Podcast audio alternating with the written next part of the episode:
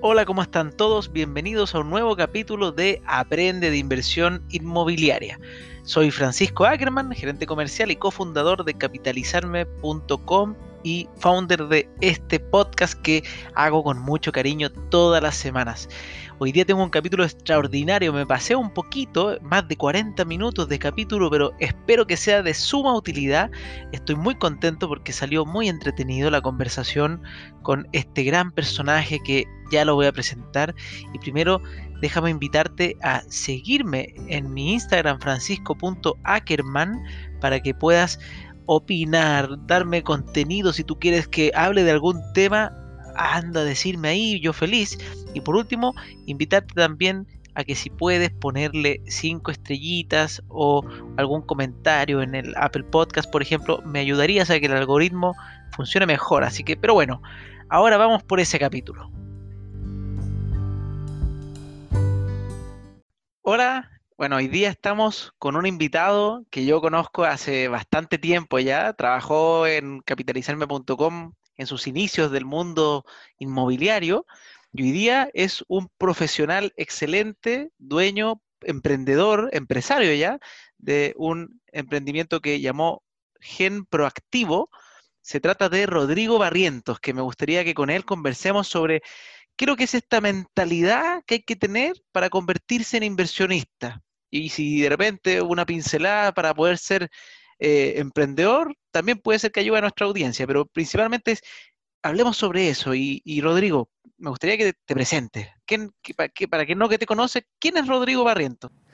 Bueno, gracias Francisco, gracias por la invitación. Realmente eh, me siento muy a gusto conversando. De hecho, ya llevamos media hora hablando antes, antes de estar en, el aire. Para mí es fundamental y, y es muy entretenido que podamos contactarnos gente de la industria y también apoyarnos, animarnos. Son momentos, son momentos especiales donde, donde en realidad yo soy siempre de ver el vaso, el vaso medio lleno y a nosotros, al igual que ustedes que lo sé, nos ha ido mejor en la pandemia. Entonces esto a veces hasta puede chocar, ¿no? Y puede, puede sonar medio raro, pero tiene que ver con eso, con que por más que suene cliché, crisis son oportunidades. Entonces, para empezar un poco a hablar de, de eso, yo soy Rodrigo Barrientos, por mi acento se dan cuenta que que no soy, no soy, no soy de acá, no soy de Chile, porque ahora sí voy a decir eh, también el, secreto que no muchos saben, pero yo soy chileno, tengo doble nacionalidad, o sea, mis padres son chilenos y yo estoy en Chile instalado hace tres años y medio ya, nos vinimos con mi esposa, eh, luego de, emprender y de, estar mucho tiempo obviamente eh, trabajando en Argentina, luego de, eso tomamos la decisión eh, por, entre otros motivos, emprender y desarrollarnos. Eh, y la primera oportunidad y la oportunidad más seria, más formal y más interesante, entretenida que se presentó fue la de estar en el rubro inmobiliario y la verdad que para nosotros fue un desafío llegar de cero, aprenderlo. Pero bueno, ahí tú no sabías nada al principio. Nada, nada. Yo no sabía absolutamente nada. No lo único que sabía era, era Santiago y la, y la línea 1 que, que te llevaba de Santiago a Las Condes, nada más. Y, bueno, fue todo un desafío, no sabía lo que era San Miguel, Independencia, las comunas, plusvalía, no sabía nada, yo no sabía nada del rubro. Entonces, eso, es, eh, eso para mí es algo, eh, es, un valor agregado, ¿no? Eh, fue, fue una escuela muy interesante y muy buena como para caer. Gracias a Dios caímos en, buenas manos, digamos, porque en el rubro se sabe que hay de todo, pero fue, fue realmente algo muy interesante para, para hacer nuestros primeros pasos muy interesante. A mí me encanta tu historia. Y, debo decir, porque ahí para reconocer y cuando escuche este podcast se ríe también, que Rodrigo Barrientos no solamente, no una ventaja, es un trabajo, esto de, tener esta actitud, de afrontar los desafíos, entrar en una industria nueva, completamente nueva, en un país nuevo, hacerse y lanzarse a la piscina, sino que además él está acompañado de otra persona que también marcó un hito en nuestra empresa, que su señora, la Angie, que también me gustaría que hablar de eso porque yo comparto que eso, tener una buena compañía es algo extraordinario. Lo digo porque a mí me resuena, en mi caso yo estoy pololeando y mi polola también es extraordinaria y es un soporte para mí muy grande. Entonces, eh, antes yo no vivía ese, esa, esa sensación, por ejemplo, pero la veía en ti. Y yo eso lo admiraba y, y, me daba como cierta envidia. Decía, qué suerte tener como esta dupla Y hoy día a mí me pasa, y al revés, me acuerdo de ti cuando, digo, qué rico ahora yo tener eso. Sí, bueno, la verdad que gracias ahí por, por el cumplido. Eh, bueno, Angie es, es una máquina, todos los que la conocen, eh, ella es el back office de la empresa. Entonces, cada cliente debería ser al revés, creo, ¿no? Primero deberían verla a ella como para, para comprar y, después que la siga atendiendo ella, ¿no? Pero desgraciadamente. Es más que tú. Claro, por supuesto. Entonces, ellos me, ven a mí, la gente me ve a mí, me compra, invierte, confía en nosotros y después pasan a manos de, de, ella que hace todo, absolutamente lo administrativo y atiende también a, los vendedores, apoya a los brokers, todo es como que articula todo el equipo.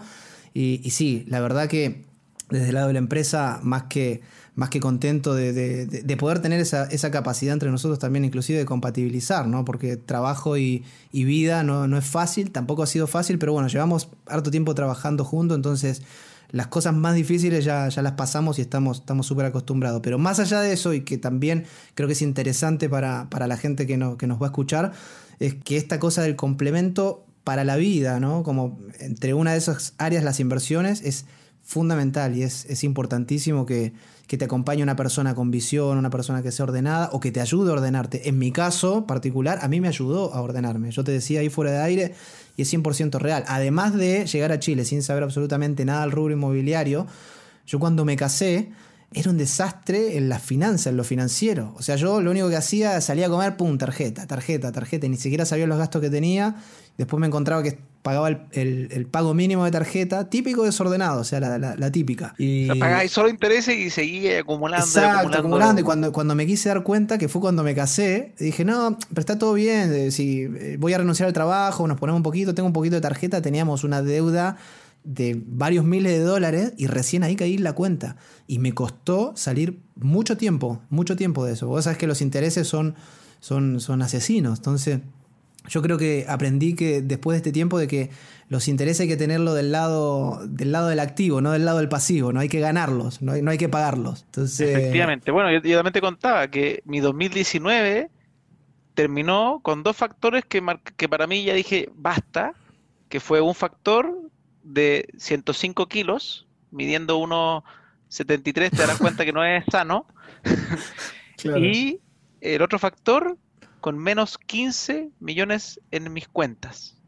O sea, yo dije, acá algo está mal. Y aparte me dedico a la industria inmobiliaria, yo debería ser ordenado y hice un cambio de switch. Y por eso también te invité, porque yo sé que tú pasaste por, por ese, esa, esa mentalidad diferente de pasar de ser un desastre y decir como casi que no, porque es muy difícil, esa gente que invierte es gente que sabe, gente que tiene plata de siempre.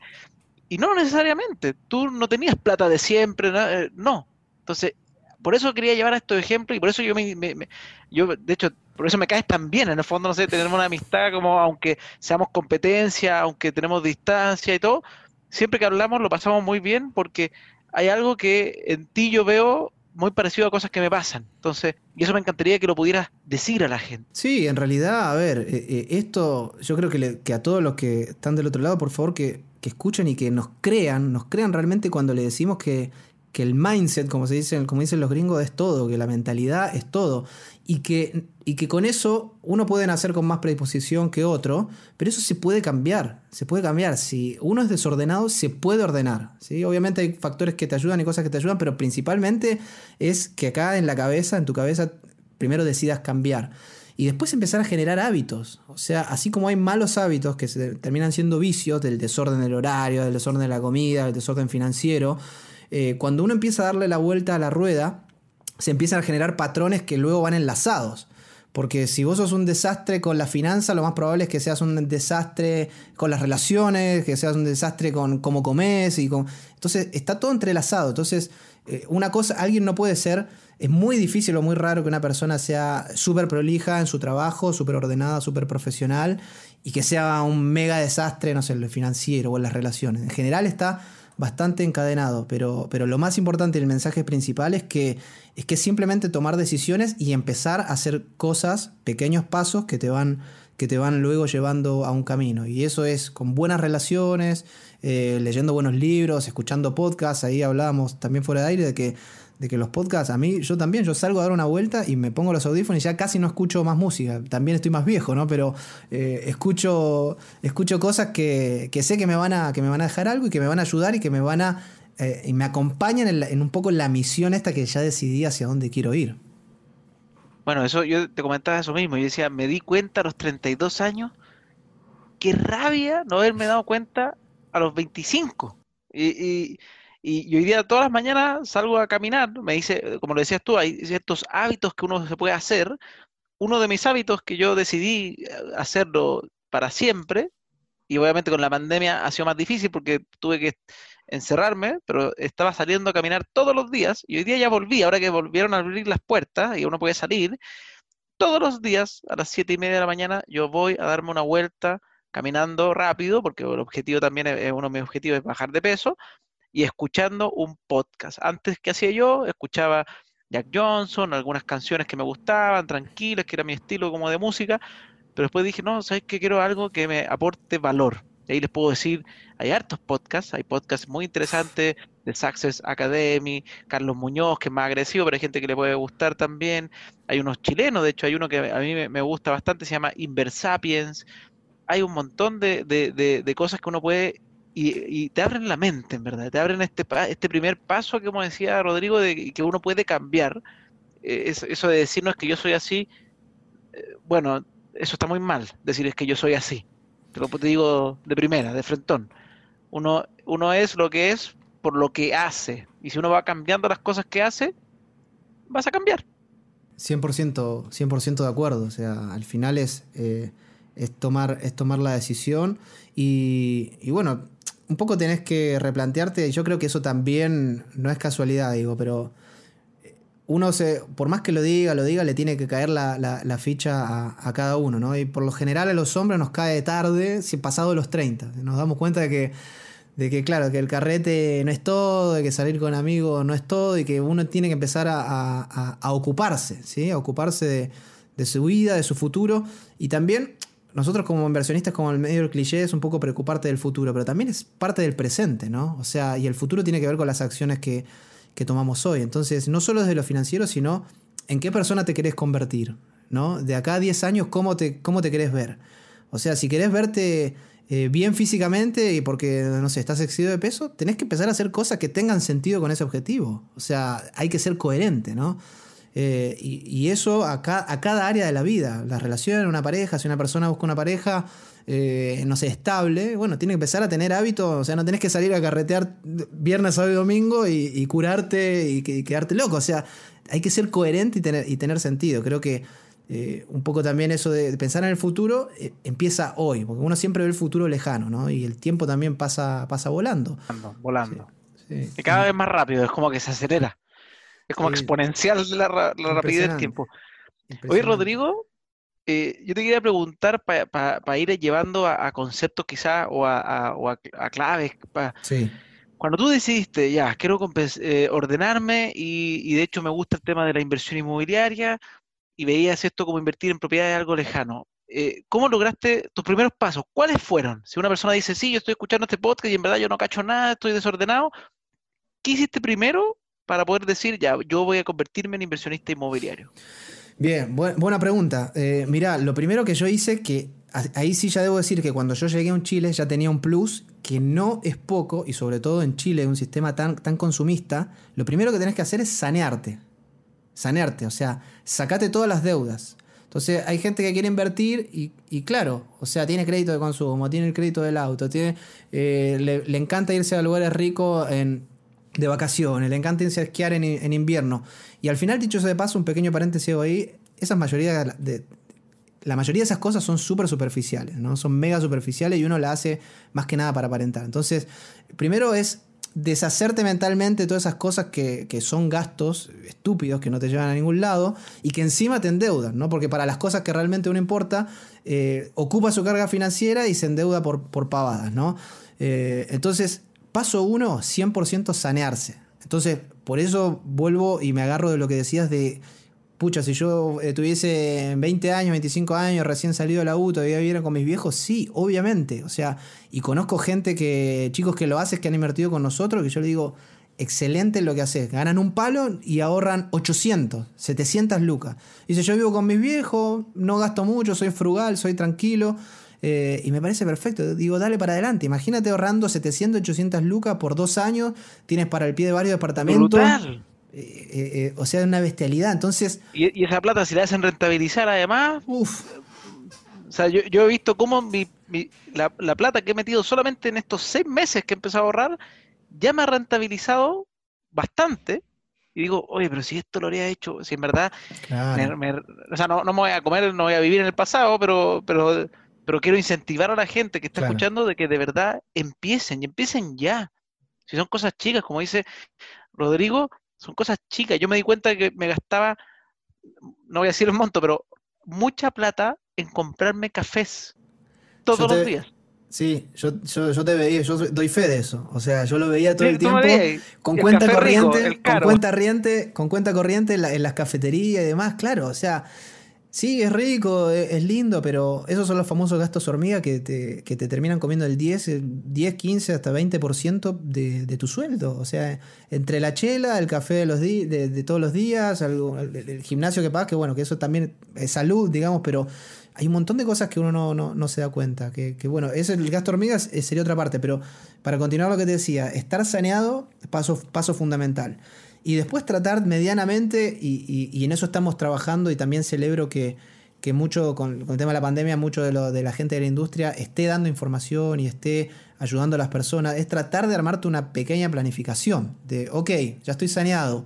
Eh, ahora tengo una capacidad de ahorro. O si no tienes capacidad de ahorro, pensar en cómo puedes generar un ahorro. Porque obviamente si no tienes deuda, pero tampoco tienes una capacidad de ahorro, eh, imposible, o sea, es literalmente imposible que puedas invertir. Entonces ahí viene la excusa. Eh, eh, viene la excusa un poco del mediocre que, te dice, no, pero yo, yo no puedo.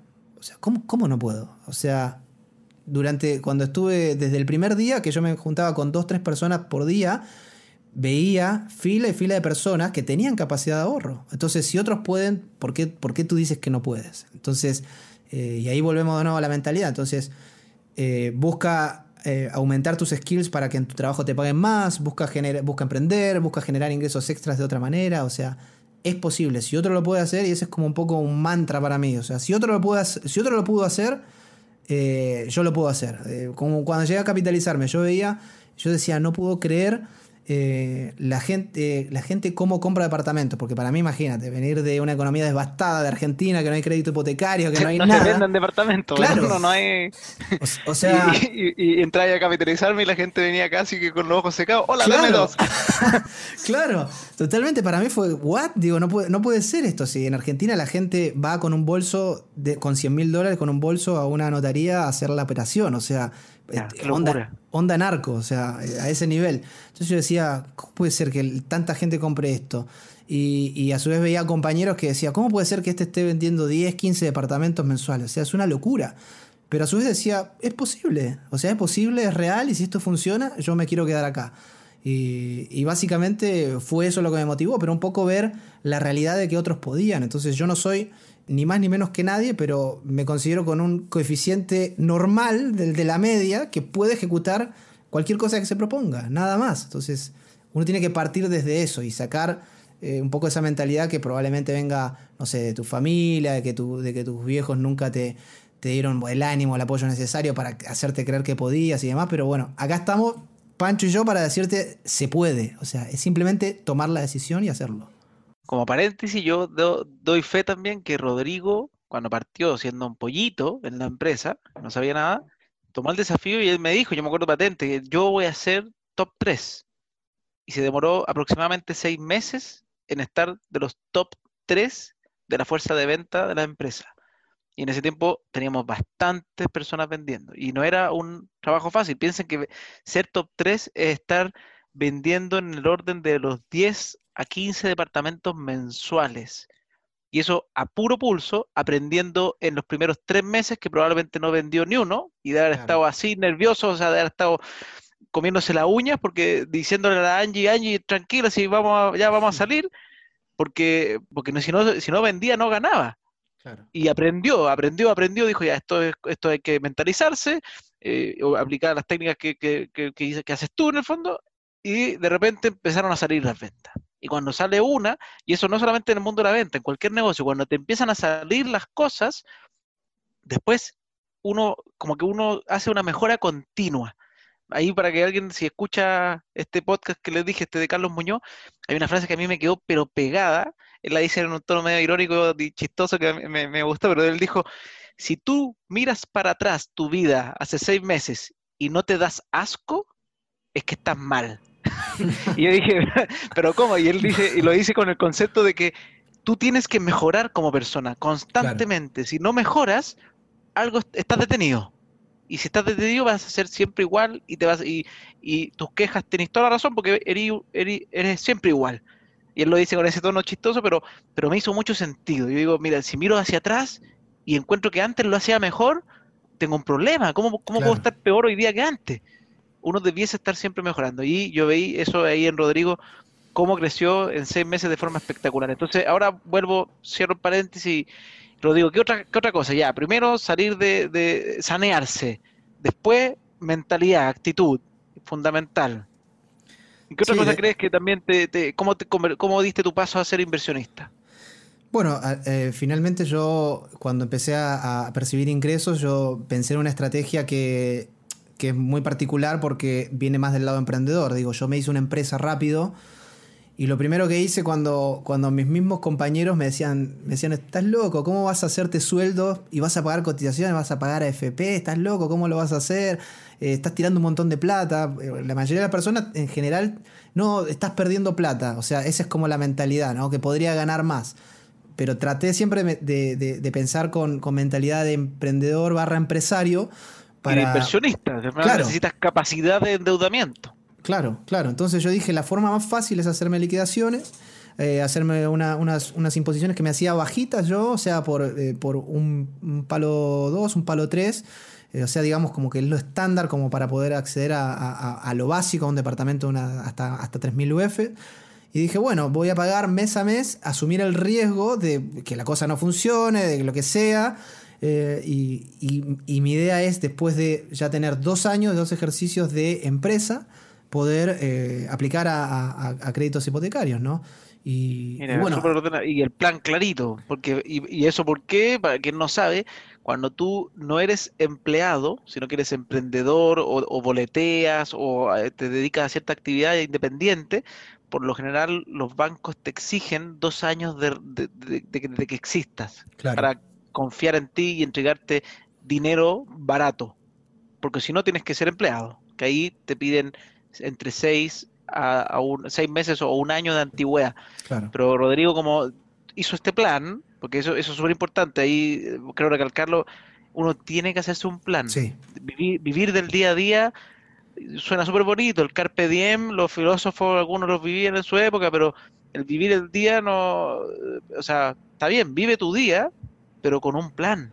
Amarte ese plan te va a querer hacer llegar a él. Eso, eso iba a decir, que, al final el plan es lo que, te, lo, que te sostiene, porque la meta es a dónde quiero llegar, eso es lo que te sostiene.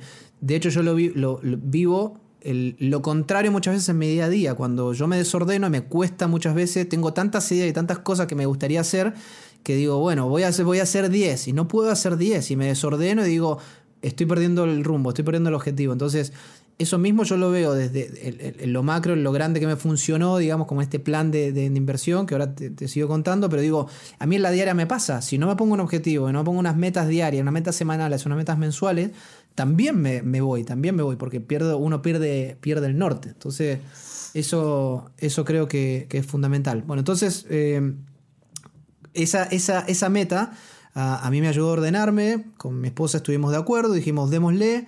Y aún obviamente a riesgo de que de repente el boom inmobiliario se pare y no se venda ningún departamento más, eh, nosotros teníamos ese objetivo y decíamos, lo vamos a lograr. Y, bueno, finalmente, finalmente eh, estuvimos dos años en, capitalizarme y luego me independicé. También fue un desafío grande porque podía, todo mi plan podía irse al suelo porque de repente podía no vender nada más porque nadie me conocía y, y porque no tenía contacto con inmobiliarias, nada. Y, bueno, fue también fueron unos primeros seis meses más complicados y ya después empecé a, salir y a volver a números similares a lo que tenía.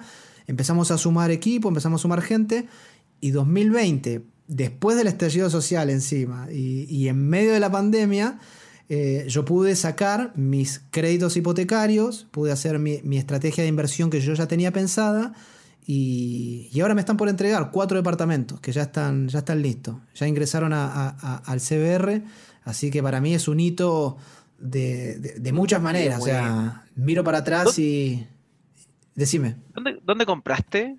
Ahí para, eh, siempre el inversionista que escucha le interesa saber las comunes, entonces, ¿dónde decidiste tú comprar?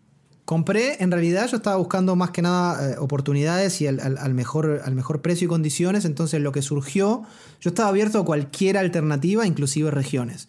Y lo que surgió, surgió un inversionista que tenía, que tenía varios departamentos en Santiago Centro y los usaba como Airbnb. Y él dijo, bueno, estallido, pandemia, no, esto no va a funcionar, me quiero salir. Él la, la hizo súper bien porque esos departamentos los compró como a 1000 UF y tenía pagado y había puesto como 30% de pie, así que imagínate las lucas y el, y el, y el cash flow no, la plusvalía. Tremendo. Y, por Airbnb, probablemente, para quien no sabe, hay varias estrategias de inversión. Nosotros normalmente yo voy a la estrategia de renta residencial, que es como la más estable, en la, que ocupan los fondos de inversión grandes, que, porque buscan estabilidad a poco riesgo. Pero el Airbnb te puede dar mucha rentabilidad. Obviamente tiene ciertas cosas, como por ejemplo ahora con, con la pandemia, Airbnb no existe prácticamente. Claro.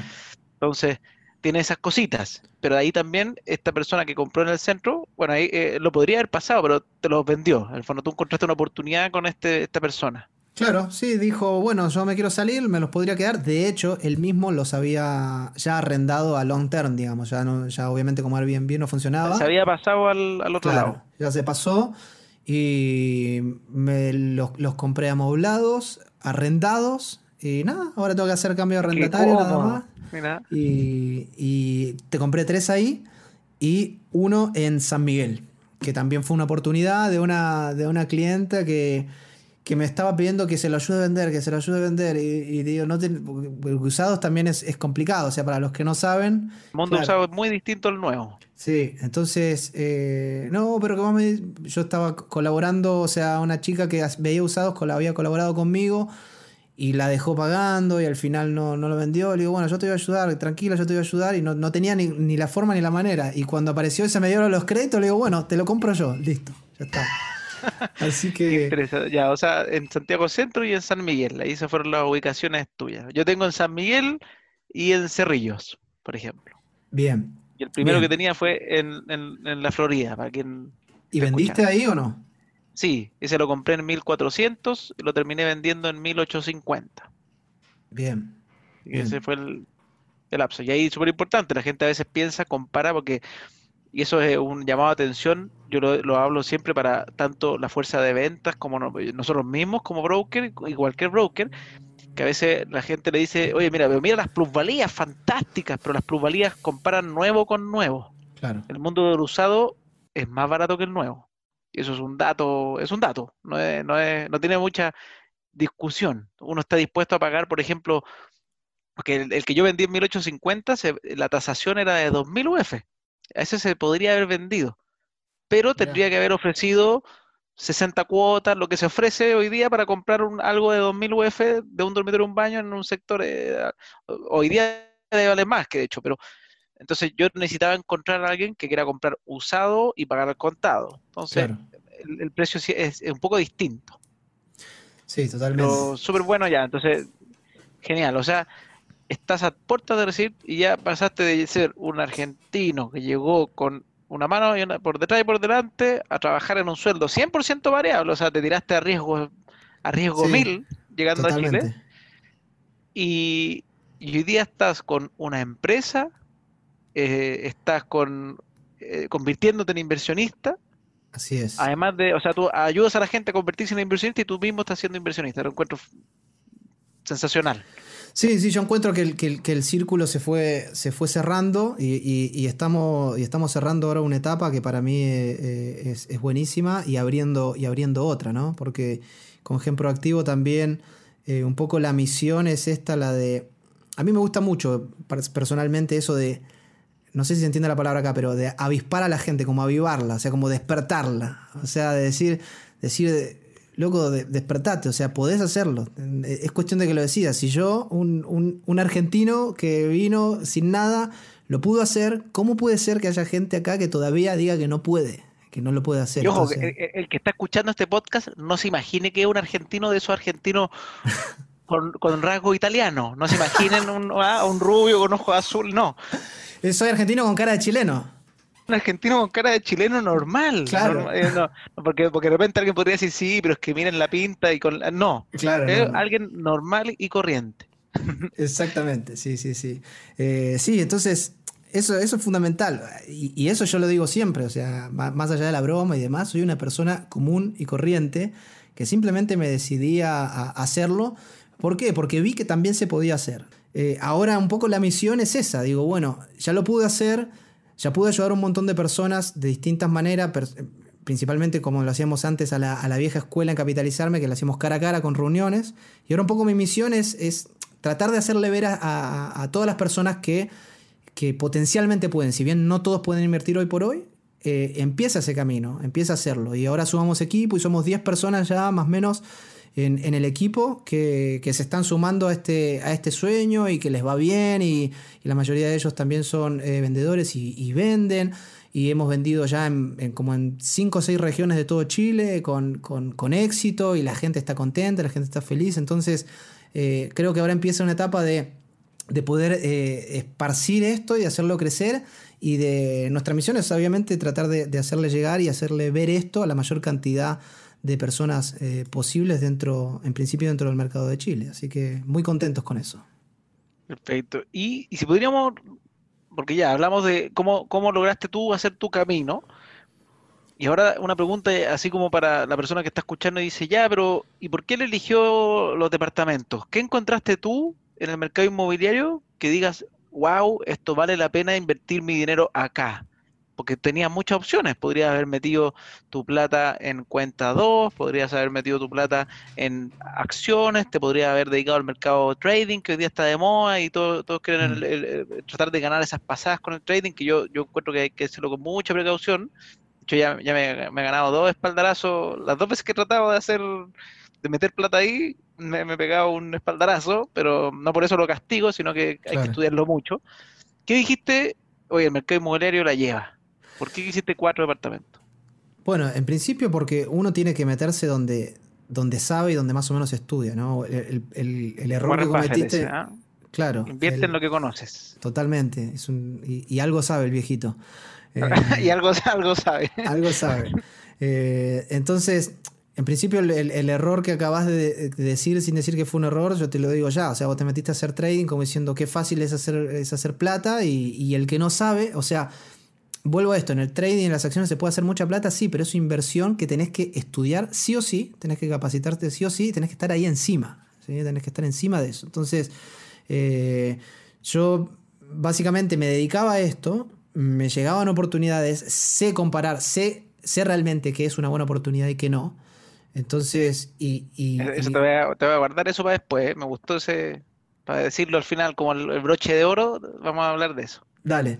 Y, y bueno, y finalmente la, magia de, del apalancamiento bancario, que yo no sé, de, hecho tengo ganas de estudiarlo, pero no sé en cuántos países de Latinoamérica existe la facilidad para sacar crédito hipotecario y para que te suelten 90% y hasta 100% dependiendo el proyecto y demás, eh, con crédito hipotecario. No sé si esto existe en, al menos en otro país de, Latinoamérica y con buenas tasas y competitivo y que se paga solo y que te da flujo positivo si elegiste una buena propiedad. Entonces, digo, es, maravilloso. Eh, eh, si bien yo no todas mis inversiones son inmobiliarias, digo, yo voy a aprovechar todo el apalancamiento que pueda, y esto lo digo a título personal, no lo recomiendo ni nada.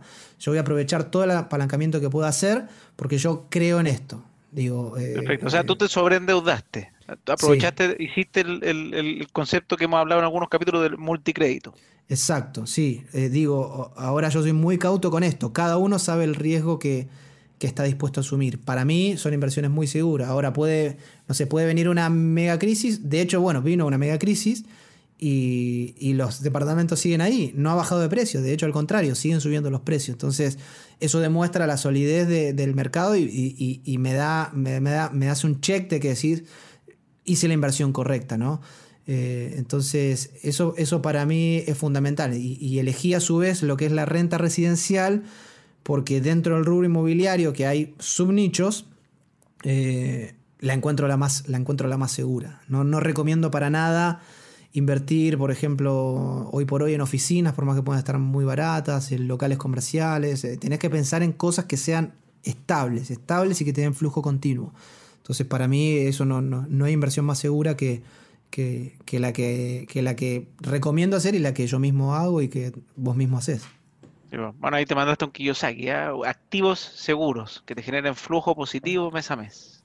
Exacto, exacto. esa es la idea, y minimizar, los riesgos. Y al final del día, eh, la, economía no, es tan complicada, ¿no? Y bueno, todos empezamos leyendo Padre Rico, Padre, padre Pobre y entender un poquito la verdadera definición de activos y pasivos y lo que es un flujo y demás, pero al final del día uno sabe que las ciudades van a seguir creciendo, por más que haya pasado esto, van a seguir creciendo, los espacios son limitados y las propiedades siempre a la larga van a terminar, van a terminar subiendo por una cuestión lógica de mercado. Entonces, eh, poder hacerlo de esa manera eh, me pareció a mí súper, súper seguro.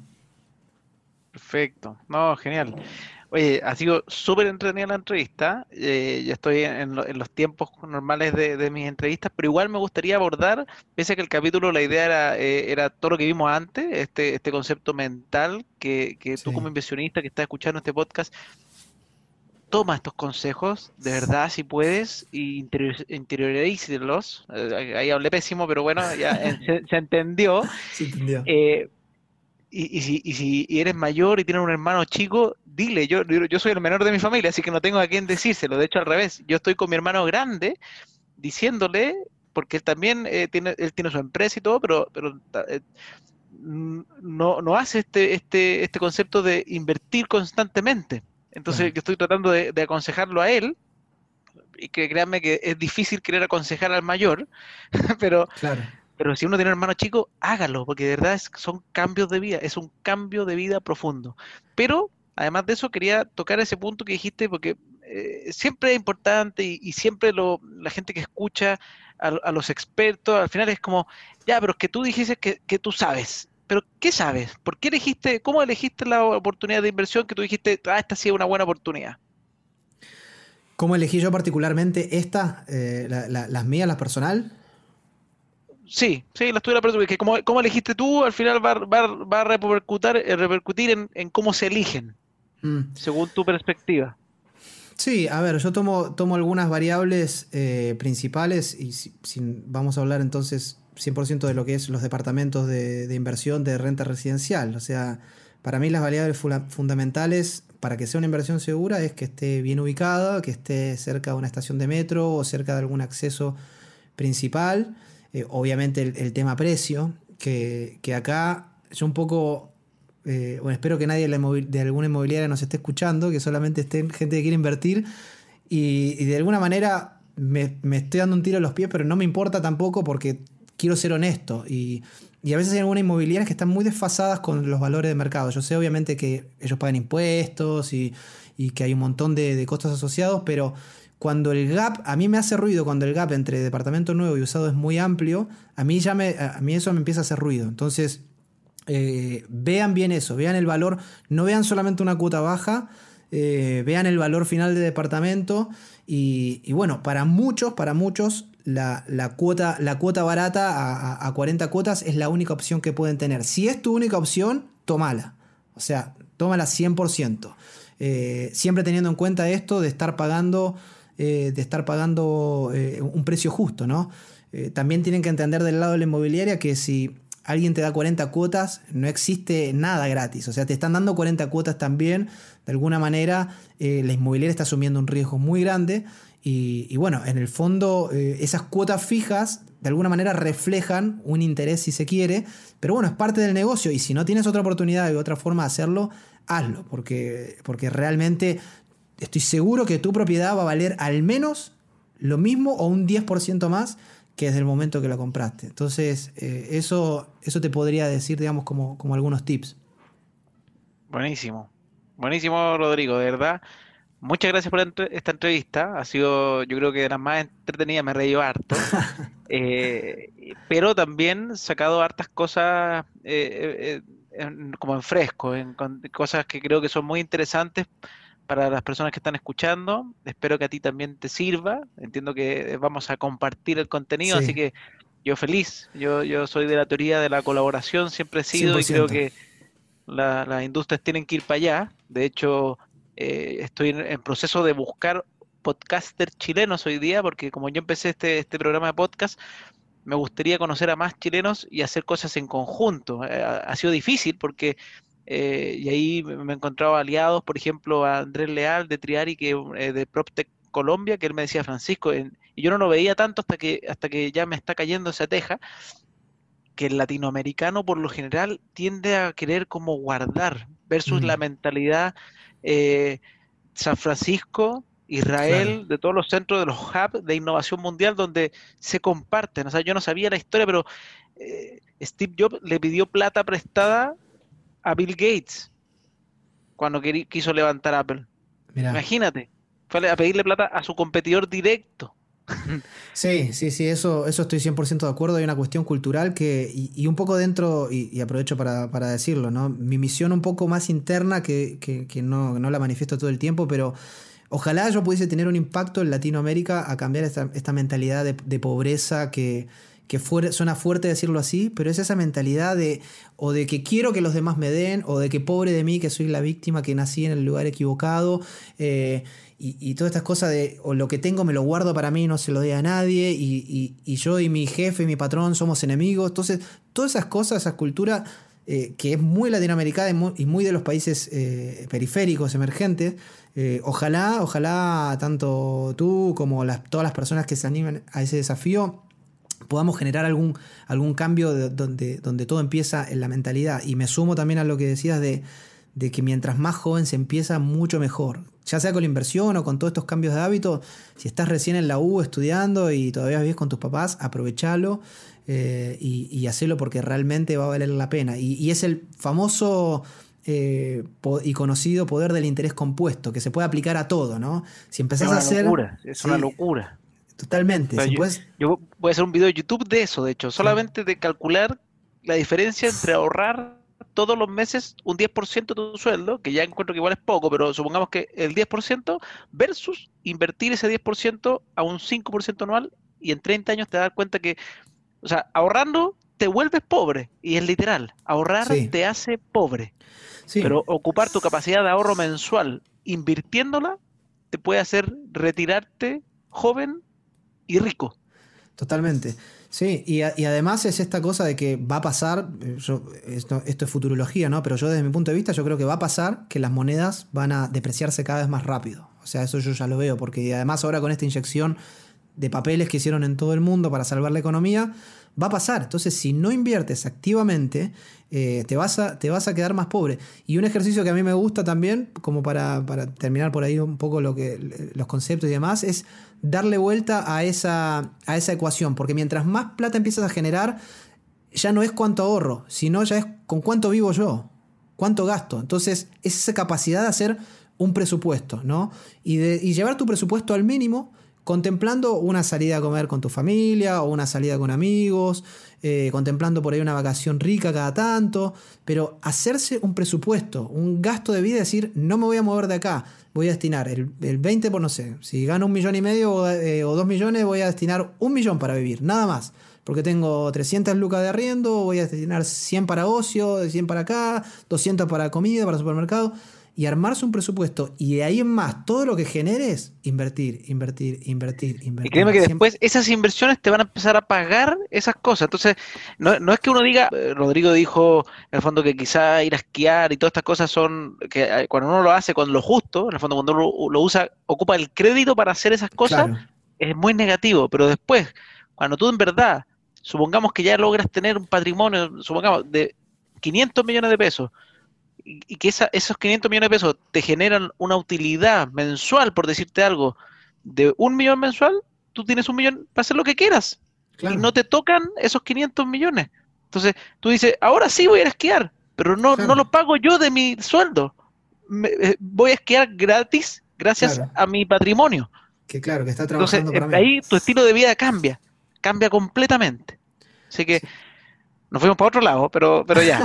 ahora sí, ahora sí voy a ir dando por terminar este, este capítulo, que ha sido muy interesante. Y de verdad, muchas gracias Rodrigo, ha sido muy entretenido conversar contigo. No, por favor, gracias a, a vos, Francisco, y bueno, la verdad, un placer. Y, te acompaño, te acompaño en esta, en esta misión y a darle con todo. Lo que necesites, estamos a disposición. Que esté muy bien. Un abrazo. Chau, chau.